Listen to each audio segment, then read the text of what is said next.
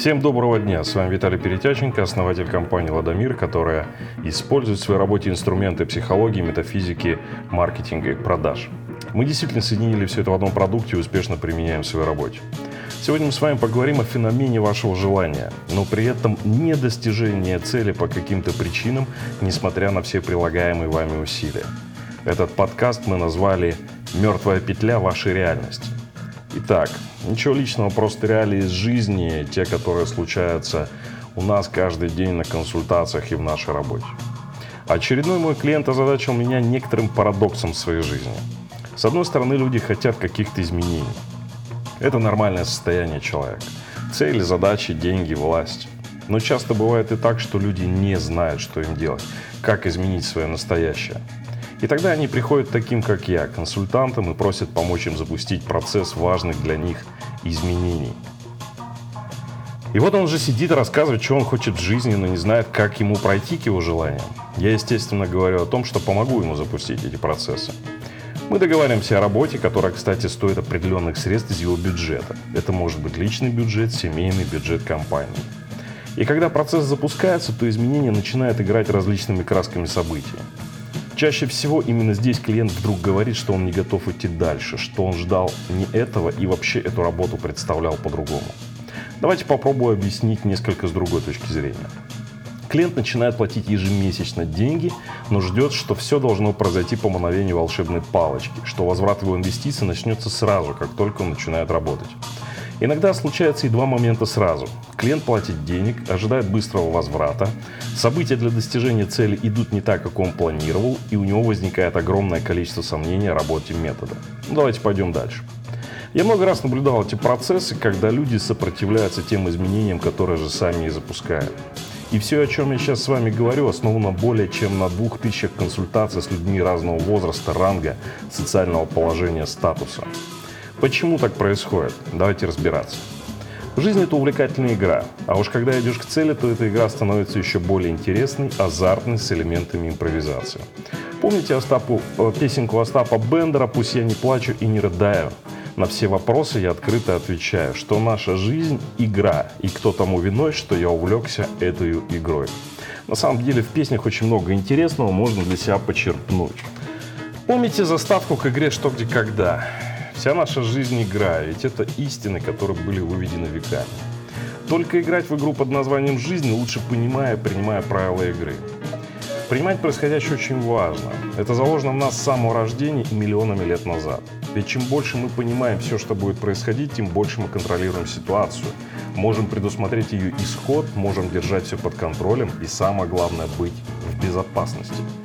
Безопасность – главный критерий, который лежит в одном из основных инстинктов самосохранения, доставшийся нам еще со времен простейших и рептилий.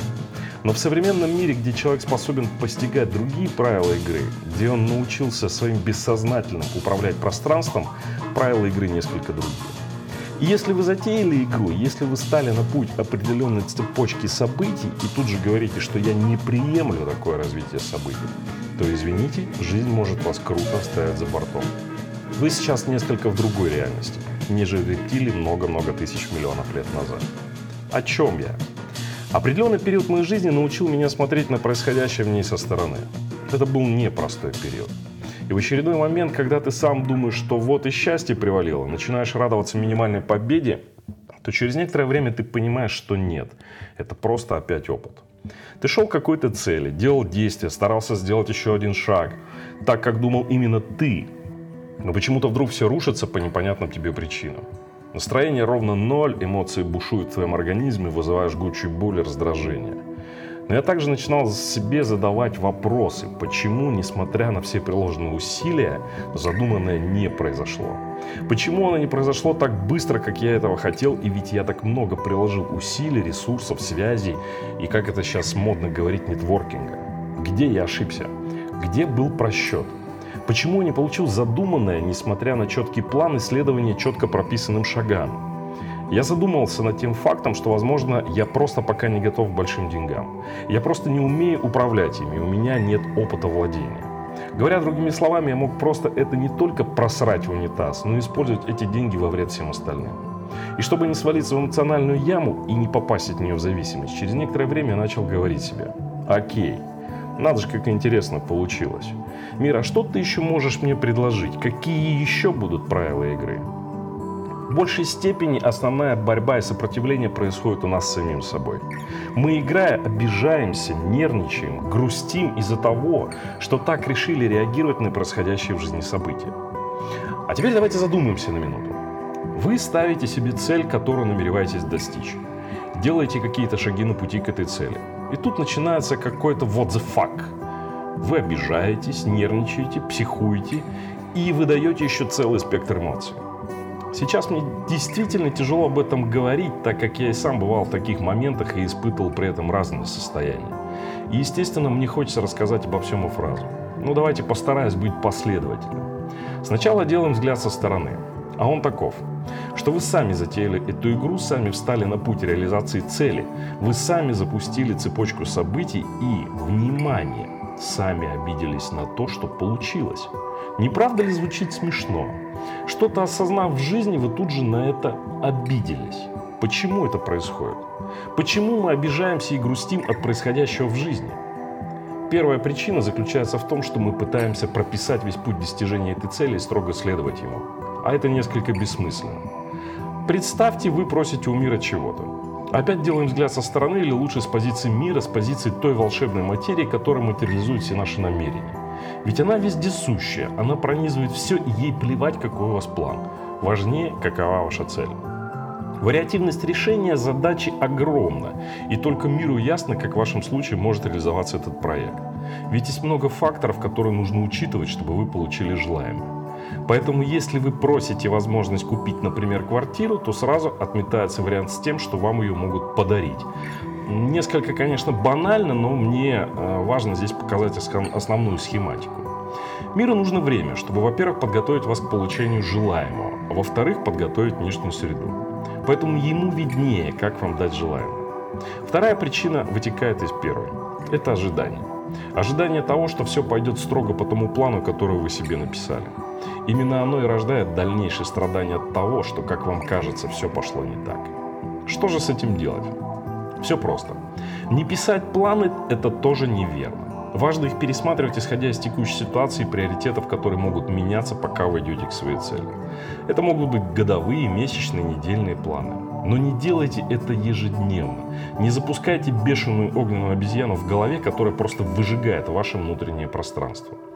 Помните, что именно вы затеяли эту игру, но правила к ней пишет мир, и они иногда могут не совпадать с теми правилами, которые вы себе нарисовали. Важно принимать то, что происходит. Только тогда вы можете гибко реагировать на то, что происходит, и играть по своим правилам. В принятии заключается гибкость ваших правил. И когда что-то происходит из ряда вон выходящее, просто остановитесь и скажите себе. Хорошо, мир, я принимаю эти правила игры. Давай играть дальше.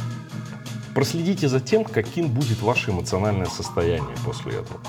Перестаньте ожидать от жизни все, что должно идти только по вашим правилам. Это рождает разочарование в пути. Непринятие ситуации является глубокой эмоциональной ловушкой, выбраться из которой некоторым очень сложно. Тогда что зависит от нас, раз правила мы не создаем, спросите вы? Это лишь часть правды. Основная идея заключается в том, что мы и есть этот мир, мы и есть эта вселенная, и как ни крути, мы создаем себе правила и играем сами с собой в последующем. Запутал вас немного? Ведь я до этого говорил о том, что мы не пишем правила, а сейчас мое мнение стало противоположным? Абсолютно нет. Просто так нужно было донести до вас определенные вещи, а теперь мы пойдем чуть глубже. Пишем ли мы сами правила игры? И да, и нет. Чтобы это понять, давайте разберемся, как все устроено и работает. У каждого из нас есть бессознательное, которое как раз и является маятником текущих событий. Оно связано с общим энергоинформационным полем и осуществляет постоянный обмен данными. Просто поверьте сейчас всему тому, что я говорю. А если вы до сих пор не понимаете, то представьте, что вы понимаете, информация уляжется в вашей голове сама. Просто поймите тот факт, что ваш мозг, генерируя мысли, генерирует в том числе электроволновые колебания, которые как Wi-Fi разносятся по огромной сети некого невидимого и незримого интернета пространства реальности. Стандартный метод исследования мозга, такой как электроэнцефалография, тому очень хорошее подтверждение. Пойдем дальше. И здесь важно вот что понять. Бессознательное транслирует все сознание, вырисовывая причуды мира. В сравнении с сознательным оно огромное занимает 95% от всех происходящих процессов в голове. Через же сознание мы воспринимаем окружающую действительность. Бессознательное основывает все на тонких взаимосвязях мира, его беспредельных возможностей и транслирует это сознание. Но есть у нас и такой враг, который постоянно вмешивается в процесс осознания происходящего. Это ум. Именно он ограничивает большинстве из нас наши возможности, подсовывая в сознание реальность, основанную только на собственном опыте. И тут рождаются миллионы вариаций его деятельности, включая все мужики-козлы, да нафиг тебе это надо, надень шапку, а то простынешь и так далее. Этих вариаций реально очень много. Действительность такова, что можно поменять сознание и спокойно плавать в ледяной воде абсолютно голым, с белугами, когда все говорят, что максимум ты выдержишь 3 минуты, и это все, на что рассчитан организм. Или, например, брать горячее, не обжигая рук. Ну как-то же люди ходят по стеклам и раскаленным углам, и вы знаете такие примеры. Есть масса примеров выхода за рамки сознания ума. В большинстве своего времени мы осознаем мир через ум. Именно он диктует нам ситуацию, оценивает ее, анализирует и потом выдает это все в сознание. Мы непрерывно связаны с нашим бессознательным, и когда создаем намерение, оно уже знает, как все будет происходить, и запускает процесс создания условий для достижения результата. Секрет в том, что ваше бессознательно уже знает все происходящее с вами в дальнейшем на 8 месяцев вперед. То есть вы задали некий вектор, бессознательно синхронизировал с пространством через невидимый Wi-Fi, бессознательно получил ответ о возможности достижения цели, четкий план действий для достижения этой цели, карту территории и маршрут, как в навигаторе. Но! Но тут включается ум, который, основываясь на собственном опыте, прописывает свой путь, свои правила, ставя нас в позиции жертвы обстоятельств или грозного судьи, оценивающего все происходящее через призму прошлого бессознательно не пускает бешеный ум в свое пространство, чтобы он там ничего не натворил. Инстинкт самосохранения бессознательного выражен очень сильно. Получается, что мы уже создали правила игры в бессознательном, а потом пытаемся постоянно их менять у себя в уме. И вот тогда-то как раз, когда происходит некий вот the факт, то ум опять тут как тут и говорит сознанию. Чувак, да это не от тебя зависело, это они все козлы, все должно было быть по-другому, ведь ты же знаешь. Вы прекрасно знаете этот голос в вашей голове, который во многих учениях рассматривают как противника, тень дьявола и так далее. Вы сами определяете ему название. Кстати, здесь я вам рекомендую посмотреть отличный фильм Гая Ричи «Револьвер». Этот фильм как раз о внутреннем противнике. Когда будете начинать смотреть, представьте, что этот фильм снимали в вашей голове. То есть камера как бы встроена в ваш лоб и снимает все то, что там происходит. И вот после того, как нам нашептали на ухо, мы уже в эмоциональной ловушке начинаем играть против своих же правил, даже не подозревая об этом. Чтобы не свалиться в постоянные игры ума и сознания, есть несколько правил, о которых мы поговорим с вами в следующем выпуске наших аудиоподкастов. А пока просто перестаньте оценивать происходящее. Нет в происходящем ничего плохого или хорошего, есть только происходящее. Оценку и окраску этой действительности мы делаем сами. Это лишь игра ума. С вами сегодня был Виталий Перетяченко и компания «Ладомир». Мы существуем для того, чтобы вы развивались и открывали для себя новые горизонты ваших возможностей. Подписывайтесь на наш канал, заходите на наш сайт ladomir.pro, присылайте ваши вопросы и пожелания на почту info.sobaka.ladomir.pro, и мы с удовольствием будем с вами говорить о волнующих вас вопросах в следующих выпусках наших подкастов. Всего доброго дня и удачи. Пока.